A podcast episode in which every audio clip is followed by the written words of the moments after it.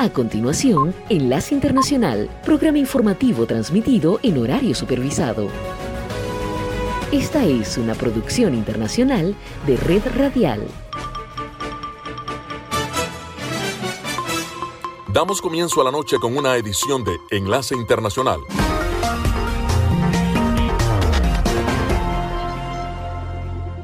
En esta franja nocturna estamos hablando de noticias internacionales, algunas entrevistas y un poco de música. Acomódense que ya estamos por empezar.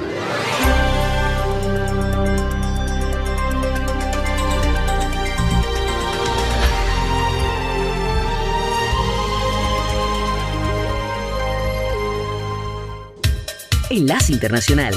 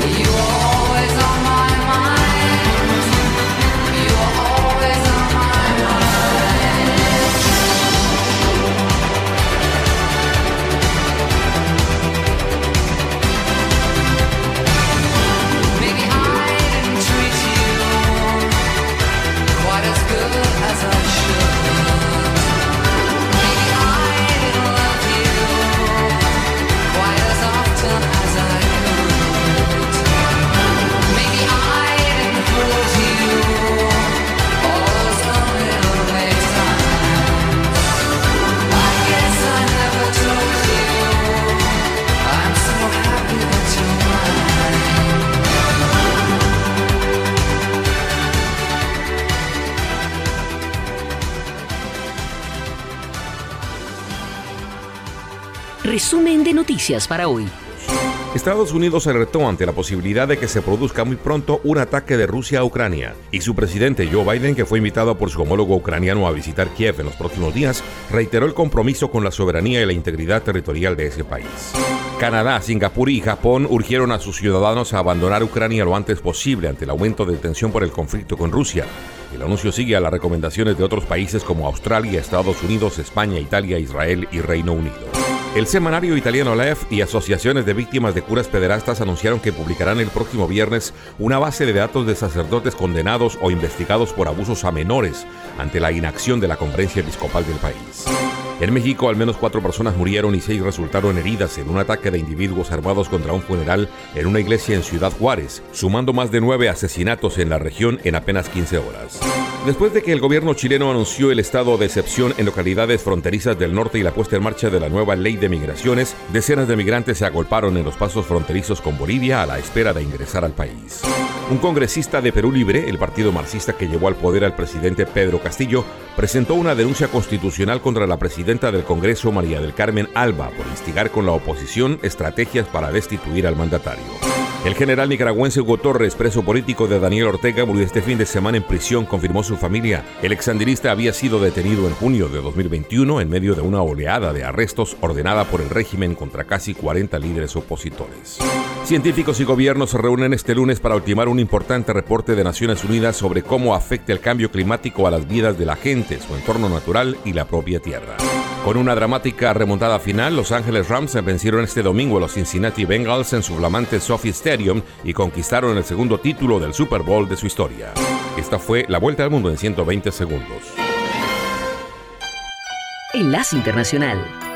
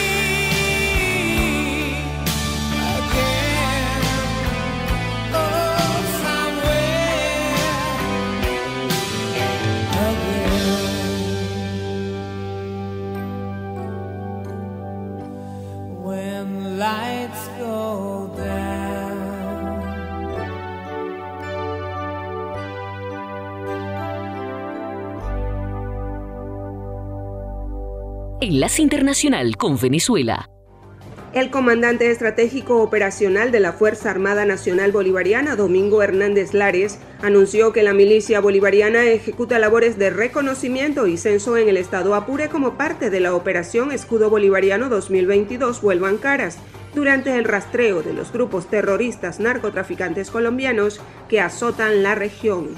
El director del Aeropuerto Internacional Simón Bolívar de Maiquetía, Freddy Borges, aseguró una disminución del 90% en los robos y tráfico de drogas dentro de las instalaciones gracias a la efectividad del personal antidrogas y al sistema mecanismo y detector de body scan que da la información de si una persona ingirió o no sustancias estupefacientes.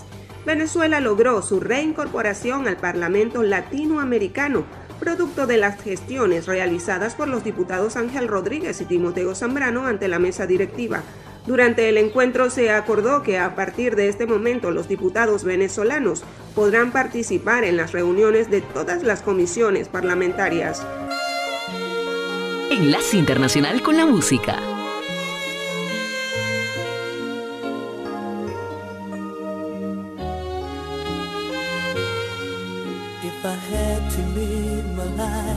Without you near me, the days would all be empty. The nights would seem so long. With you, I see forever oh so clearly. I might have been in love before, but I never felt this strong. Our dreams are young both know they'll take us away. Hold me now,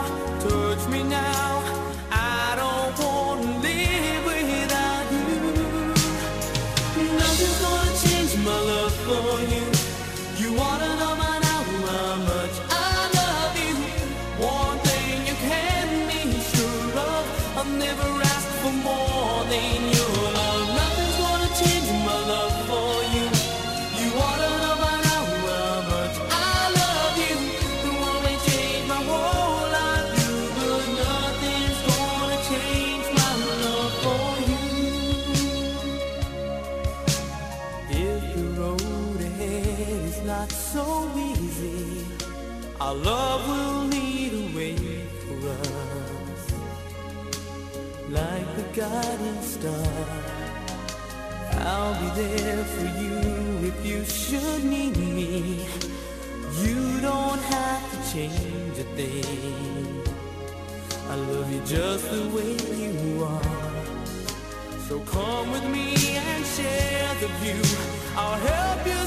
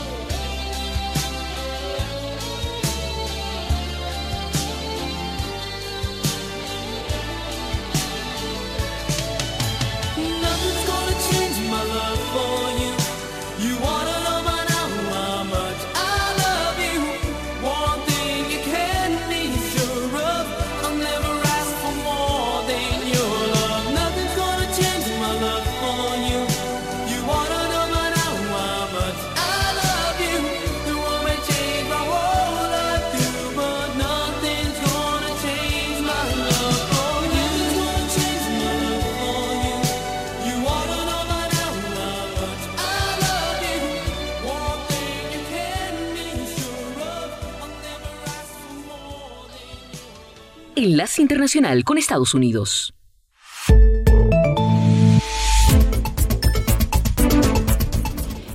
En Estados Unidos han impulsado a través de las redes sociales una protesta denominada Un Día Sin Inmigrantes, una iniciativa que está programada para hoy, lunes 14 de febrero a las 10 de la mañana, hora de Washington, frente de la Casa Blanca y también en las ciudades donde haya presencia de inmigrantes.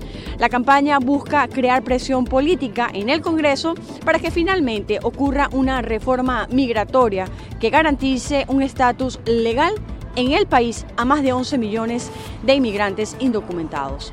Por otra parte, el presidente de Estados Unidos, Joe Biden, garantizó el domingo al presidente de Ucrania, Volodymyr Zelensky, el compromiso de Washington con la soberanía y la integridad territorial de Ucrania. Incluso cuando Estados Unidos dice que la amenaza de una invasión rusa de Ucrania se perfila como una posibilidad clara en los próximos días. Biden habló por teléfono con el líder ucraniano desde Camp David, una de las residencias presidenciales a las afueras de Washington, donde el líder estadounidense pasó el fin de semana.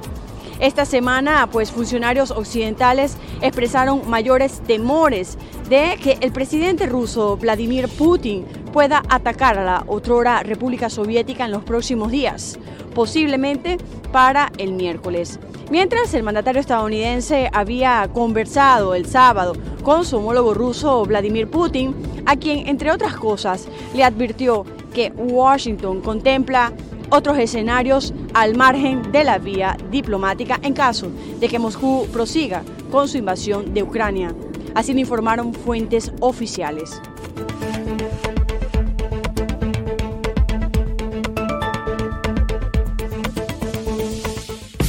Enlace Internacional.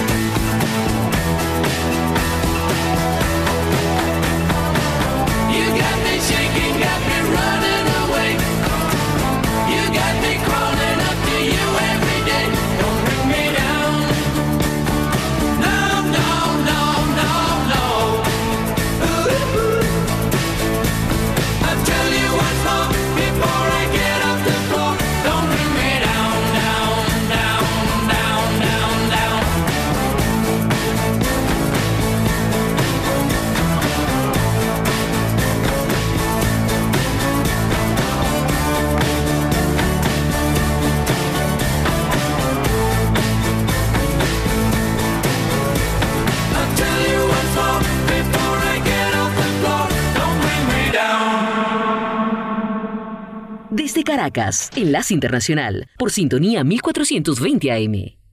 El decreto firmado por el presidente Joe Biden está destinado a que la mitad de los 7 mil millones de dólares en activos congelados del Banco Central de Afganistán se aparten en un fondo fiduciario programado para asistencia humanitaria en el país. El resto, 3.500 millones de dólares, se retienen mientras los tribunales de Estados Unidos consideran los reclamos y de compensación financiera de las familias de las víctimas del 11 de septiembre. Los talibanes que tenían el control de Afganistán en el momento de los ataques de 2001 se negaron a entregar a Osama Bin Laden, el autor intelectual de los ataques.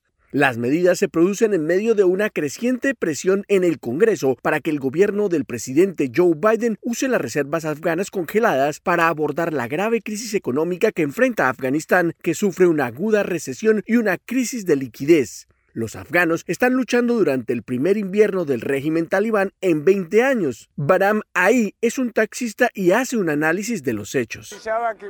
Esperemos que la situación mejore para la gente que ya sufre de pobreza y hambre. Si el gobierno talibán pudiera cooperar con la comunidad internacional y el mundo, tendremos un buen futuro. Si no, Dios sabe lo que sucederá, dijo. Según el Programa Mundial de Alimentos, solo el 2% de los afganos tendrán suficiente para comer este invierno y Naciones Unidas ha hecho un llamado de emergencia por 4.400 millones de dólares en ayuda para evitar una crisis humanitaria que se avecina. Las organizaciones no gubernamentales dicen que las causas de la crisis es clara, así lo detalla David Milavan, director ejecutivo del Comité Internacional de Rescate. Afganistán es un país hambriento y no solamente un país pobre. La razón, lamento informar, que la causa inmediata de esta crisis de hambruna es la política económica internacional, que se ha adoptado desde agosto y que ha cortado los flujos financieros no solo al sector público, sino también al sector privado en Afganistán. Después de que los talibanes tomaron el control del país en agosto, Washington congeló 9.400 millones en reservas de divisas y el grupo insurgente ha sido sancionado como una organización terrorista por esta situación que ha dejado a los legisladores estadounidenses con pocas buenas opciones para ayudar al pueblo afgano sin beneficiar al gobierno talibán. El mes pasado, la administración Biden se comprometió a donar 308 millones de dólares adicionales en ayuda humanitaria para abordar la crisis. Héctor Contreras, Washington. Enlace Internacional.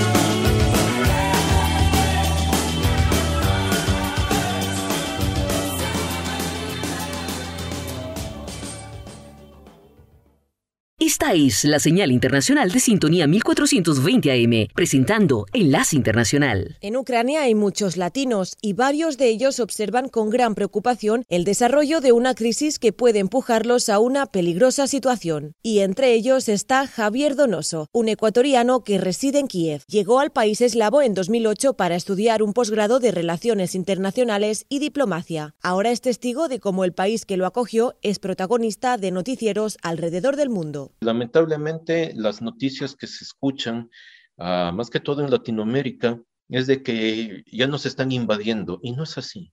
Acá la vida sigue, estamos trabajando, se sigue estudiando. A medida que la tensión entre Moscú y Kiev ha ido escalando, países como Francia y Estados Unidos han mostrado su apoyo a Ucrania. Solo el gobierno de Estados Unidos se comprometió a enviar más de 2.700 mil millones de dólares destinados a entrenamiento y equipamiento. Javier valora como positivo el apoyo de estas naciones, aunque afirma que a su parecer hace falta más interés para que sea aún más fuerte este sostén que nos puede tal vez impulsar un poco más para poder terminar con esto. Frediani Gómez nació en Colombia y reside en Kharkov, una ciudad situada a unos 30 kilómetros de la frontera con Rusia. Llegó a Ucrania por amor hace tres años. Al igual que Javier, explica que por el momento todo sigue con normalidad. Estamos todo bien, todo está funcionando. Y aunque es consciente que el conflicto podría estallar de forma inesperada, Frediani dice. Es como una olla a presión de que en cualquier momento puede explotar. Este joven colombiano tiene esperanzas de que la crisis se solucione a través de la vía diplomática. Julia Riera,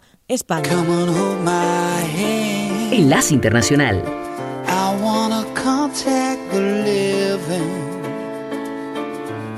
Not sure I understand this road I've been given. I sit and talk to God. And he just laughs at my plans. My head speaks a language I don't understand. I just wanna feel real love, feel the home that I live in. Cause I got too much life running through my veins going to waste.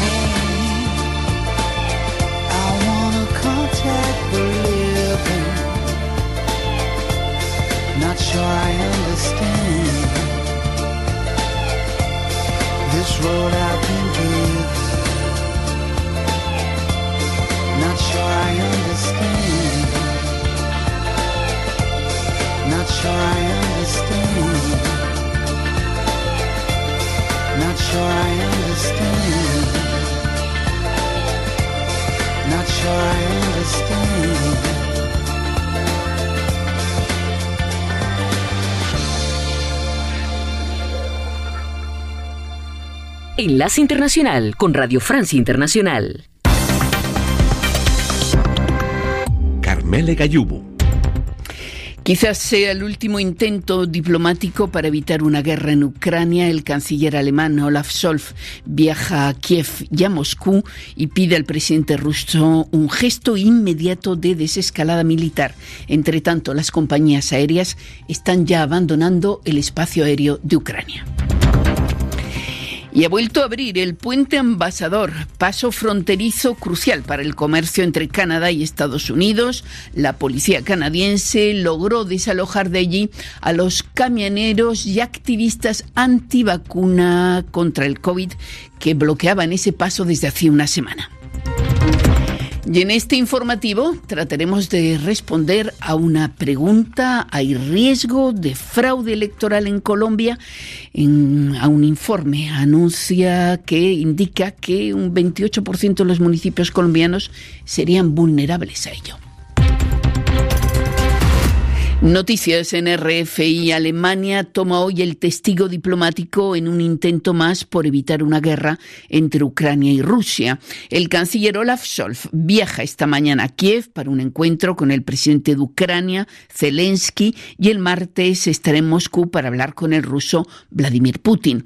Para muchos diplomáticos este es el último intento para evitar la guerra. Y Olaf Scholz, antes de emprender su gira esta mañana, le ha pedido a Rusia que dé señales inmediatas de una desescalada militar en su frontera con Ucrania.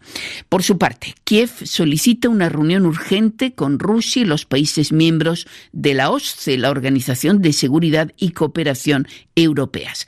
El canciller ucraniano acusó a Rusia de no haberle informado de desplazamientos masivos de sus tropas en la frontera ucraniana y pidió que se cumplan los compromisos en materia de transparencia militar.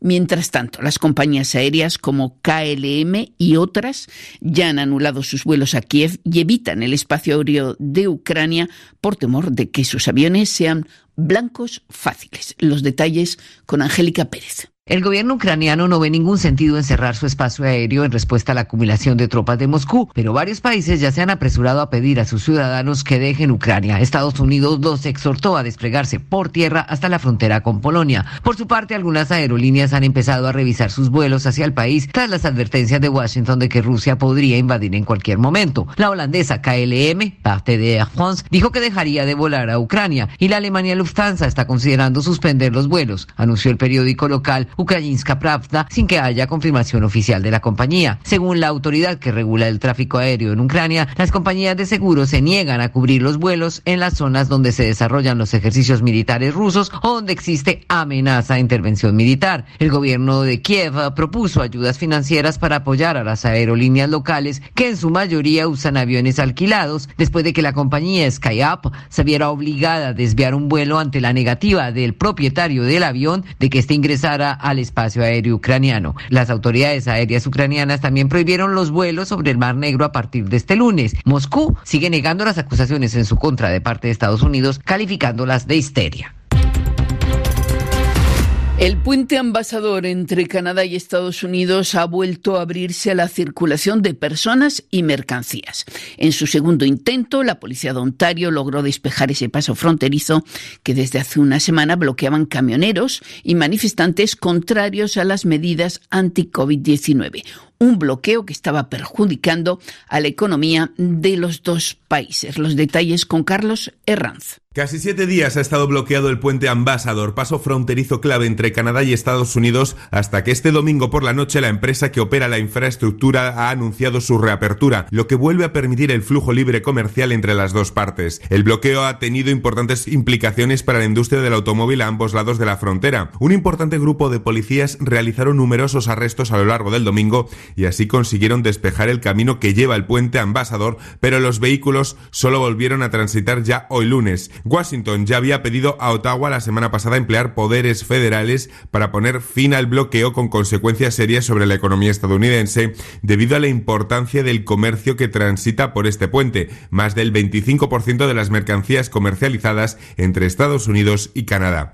El movimiento canadiense, contrario a las medidas anti-COVID que entra en su tercera semana, prosiguió con manifestaciones este fin de semana en varias ciudades, entre ellas Toronto y Montreal, y el centro de Ottawa sigue paralizado, aunque el alcalde de la ciudad anunció ayer un posible acuerdo con uno de los organizadores de las manifestaciones para despejar de camiones las zonas más residenciales de la ciudad. Además, otros pasos fronterizos canadienses permanecen bloqueados en las provincias de Manitoba y Alberta. Y en Bélgica, las fuerzas del orden han bloqueado esta mañana una treintena de vehículos que trataban de converger hacia Bruselas, la capital, como parte de los llamados convoyes o caravanas de libertad contra las restricciones anti-COVID. Esta protesta, inspirada en la de los canadienses, fue prohibida por las autoridades belgas después de las manifestaciones de este fin de semana aquí en Francia. Y la Agencia Internacional de la Energía Atómica inicia una misión de monitoreo de un proyecto controvertido relativo al vertido en el océano de aguas recicladas de la central nuclear de Fukushima, que recordemos se vio muy afectada por el tsunami de 2011 en Japón. El megasistema de bombeo y filtración de las sustancias reactivas del agua es seguro, afirman las autoridades, pero no convencen a grupos ecologistas y a buena parte de la población local. Informa desde Japón Gonzalo Robledo.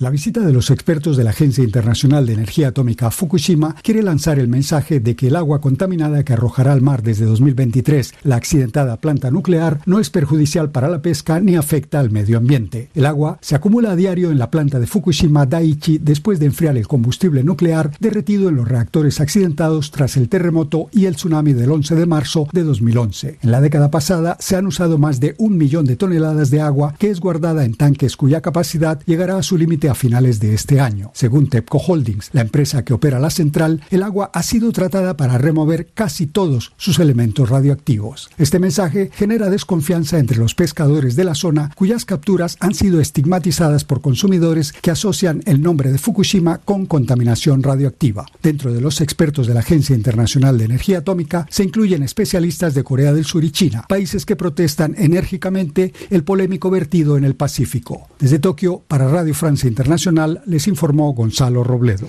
Y un mes de que arranque el calendario electoral en Colombia, la misión de observación electoral alerta de que cerca del 28% de los municipios de ese país son vulnerables al fraude electoral por la presión de grupos armados. Es un informe de Ana María Ospina. El 13 de marzo los colombianos eligen congresistas, el 29 de mayo presidente. Estos comicios podrían verse afectados en 319 municipios de los 1.121 que existen en el país porque estaban bajo amenaza dada la presión de grupos armados, el desplazamiento forzado, las violaciones a la libertad de prensa y las agresiones contra líderes comunitarios, indicó la misión de observación electoral MOE. Este organismo independiente hace hincapié en la preocupante situación en 131 municipios.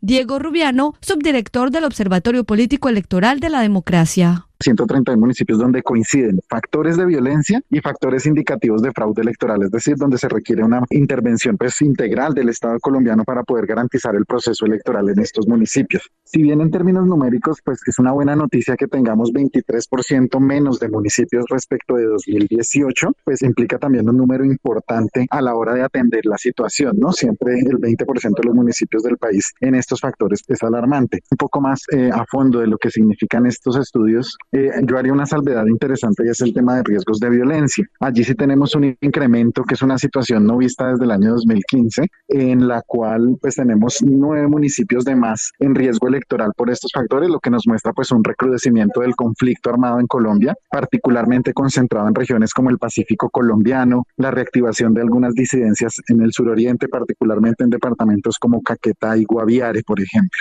Una situación preocupante para la Federación Colombiana de Municipios. Gilberto Toro es su director. No solo hemos tenido pues, la oportunidad de conocer lo que dice la MOE, sino que mm, la verdad es que tenemos reportes preocupantes de muchos sitios del país donde la gente viene siendo presionada por los grupos armados violentos por fuera de la ley que quieren constreñir el derecho al voto. Entonces, es lamentablemente una realidad, pero por otro lado, es un desafío que tiene el gobierno nacional, las fuerzas de inteligencia del Estado, la fuerza pública, para tratar de neutralizar esa pretensión de disidentes de las FARC y de guerrilleros que quieren de alguna manera orientar el voto de la gente hacia determinados candidatos. Otro dato en el informe de la misión de observación electoral es que 249 municipios tienen cierto nivel de riesgo por la presencia de algún grupo armado ilegal, como las disidencias de las FARC, que se apartaron del acuerdo de paz firmado en 2016, el ELN, la última guerrilla reconocida en Colombia, el Clan del Golfo, la mayor banda de narcotraficantes del país y otros grupos al margen de la ley. Y para terminar, una victoria que quedó en casa. Gracias a una épica remontada final, Los Ángeles Rams se impusieron anoche por 23 a 20 a los Cincinnati Bengals, conquistando su segundo título de Super Bowl. Y lo hicieron en la ciudad cuna del equipo, a la que regresaron hace cinco años. Espectáculo deportivo y, como no, espectáculo musical al medio tiempo. Y este año, Natalia Olivares, el rap fue el rey. The National Football League welcomes you to the Pepsi Super Bowl 56 halftime show. Cada año es una explosión de emociones, pero esta vez, Carmele, la super esperada halftime, el medio tiempo del Super Bowl número 56, contó con un casting inconmensurable, Dr. Drew, luego Snoop Dogg, Eminem, etcétera, etcétera. Esto pone el Difícil será sobrepasar este nivel de gozadera y la mejor Mary J. Blige respondió presente con 50 años de edad. Su prestación se pasa de comentario.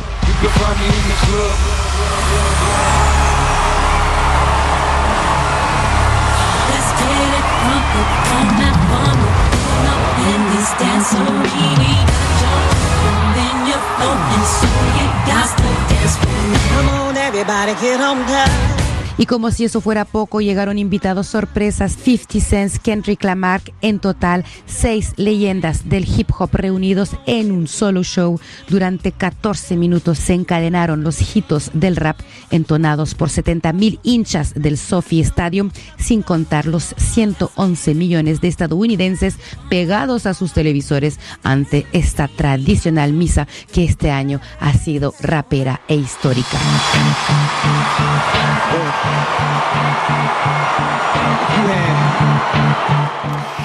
Gracias Natalia Olivares por esa crónica musical del fútbol americano. Hasta aquí el informativo de Radio Francia Internacional. Enlace Internacional.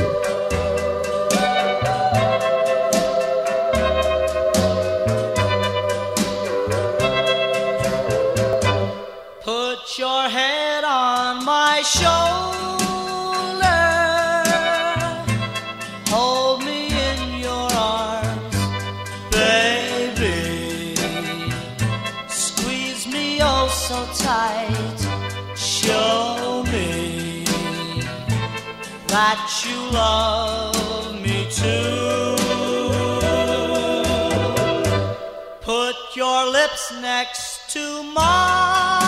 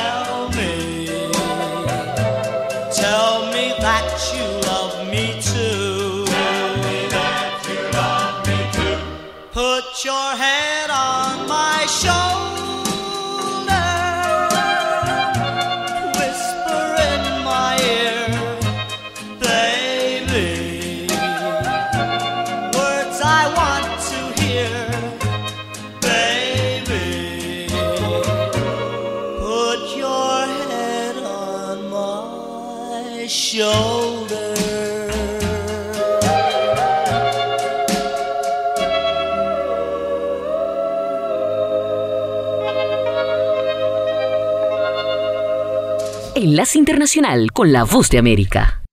En una época en la que la migración es uno de los principales temas de controversia, la agencia estadounidense que supervisa los servicios de inmigración legal en Estados Unidos está revirtiendo su declaración de misión para referirse al país como una nación de bienvenida y posibilidades. La nueva declaración presentada por el director de Servicios de Ciudadanía e Inmigración, Ur Yadou, es simbólica, pero de alguna manera restaura el lenguaje anterior después de que la agencia eliminó una referencia en 2018 a Estados Unidos como una nación de inmigrantes. En un comunicado enviado por correo electrónico, Yadou cuyos padres son inmigrantes de Irak y México, dice textualmente, esta nueva declaración de misión refleja el carácter inclusivo tanto de nuestro país como de esta agencia y añade, Estados Unidos es y seguirá siendo una nación acogedora que recibe a personas de todo el mundo que buscan la reunificación familiar, el empleo o las oportunidades profesionales y la protección humanitaria. Yadú dijo que la agencia pidió a los empleados que enviaran palabras que sintieran que describían su trabajo, y la nueva declaración de misión fue el resultado de los comentarios que reunió junto con sus visiones para la agencia y las prioridades de la administración del presidente Joe Biden. Antes del cambio más reciente, el eslogan de la misión decía que la agencia estaba administrando el sistema de inmigración legal de la nación al adjudicar las solicitudes de beneficios de inmigración, mientras protegía a los estadounidenses, aseguraba la patria y honraba nuestros valores. Yoconda Tapia, Voz de América, Washington. Están escuchando Noticias de la Voz de América. Cuando terminen los Juegos Olímpicos de Beijing el 20 de febrero, el presidente del Comité Olímpico Internacional, Thomas Bach, por tradición, llamará a la juventud del mundo a reunirse dentro de cuatro años. Pero esta vez quizá deba considerar ampliar esa invitación a los Juegos de Invierno de 2026 en Milán, en Italia, a otro grupo, los de mayor de edad. Como un ejemplo está el francés Johan Clary, quien cumplió 41 años el mes pasado y en Beijing se convirtió en el hombre de mayor edad en ganar una medalla olímpica en esquí alpino. Clary apenas superó al estadounidense Nick Baumgartner, de 40 años y que ganó su primera medalla olímpica, un oro, con su compatriota estadounidense Lindsay Jacobelis en snowboard cross por equipos mixtos. Baumgartner, un contratista de concreto de Michigan, es el snowboarder de mayor edad en ganar una medalla olímpica y dijo en una entrevista: Nunca es demasiado tarde para tomar lo que quiere de la vida y seguir sus sueños. Creo que simplemente se decepciona si renuncia demasiado pronto. No importa la edad que tenga y nuestro éxito a nuestra edad es un ejemplo perfecto de ello. A los 36 años, Lindsay Jacobelis no es una niña. Ganó dos medallas de oro, una con Baumgartner y la otra en snowboard cross, y con esas victorias se convirtió en la mujer estadounidense de mayor edad en ganar el oro en la historia de los Juegos de Invierno. También es la segunda mayor detrás de Baumgartner de cualquier nación en ganar una medalla olímpica en snowboard. La atleta de mayor edad de estos Juegos es la patinadora alemana de velocidad Claudia Pechstein, quien cumplirá 50 años solo dos días después del cierre de los Juegos Olímpicos de Invierno. A la alemana le llaman abuela y no ganará una medalla en Beijing, aunque al ser cinco veces medallista de oro y ganadora de nueve en general, no le importará. John F. Burnett, Voz de América, Washington. Enlace Internacional con el Entretenimiento. Un 14 de febrero del año 2003 se estrena en cines la película Daredevil.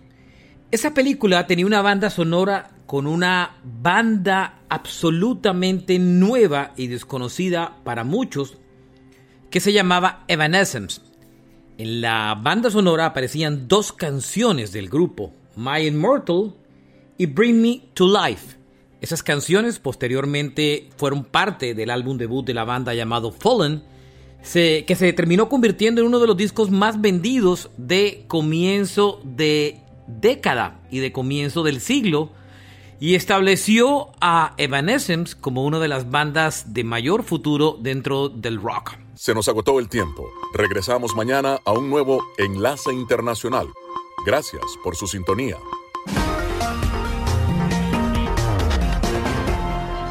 www.redradial.co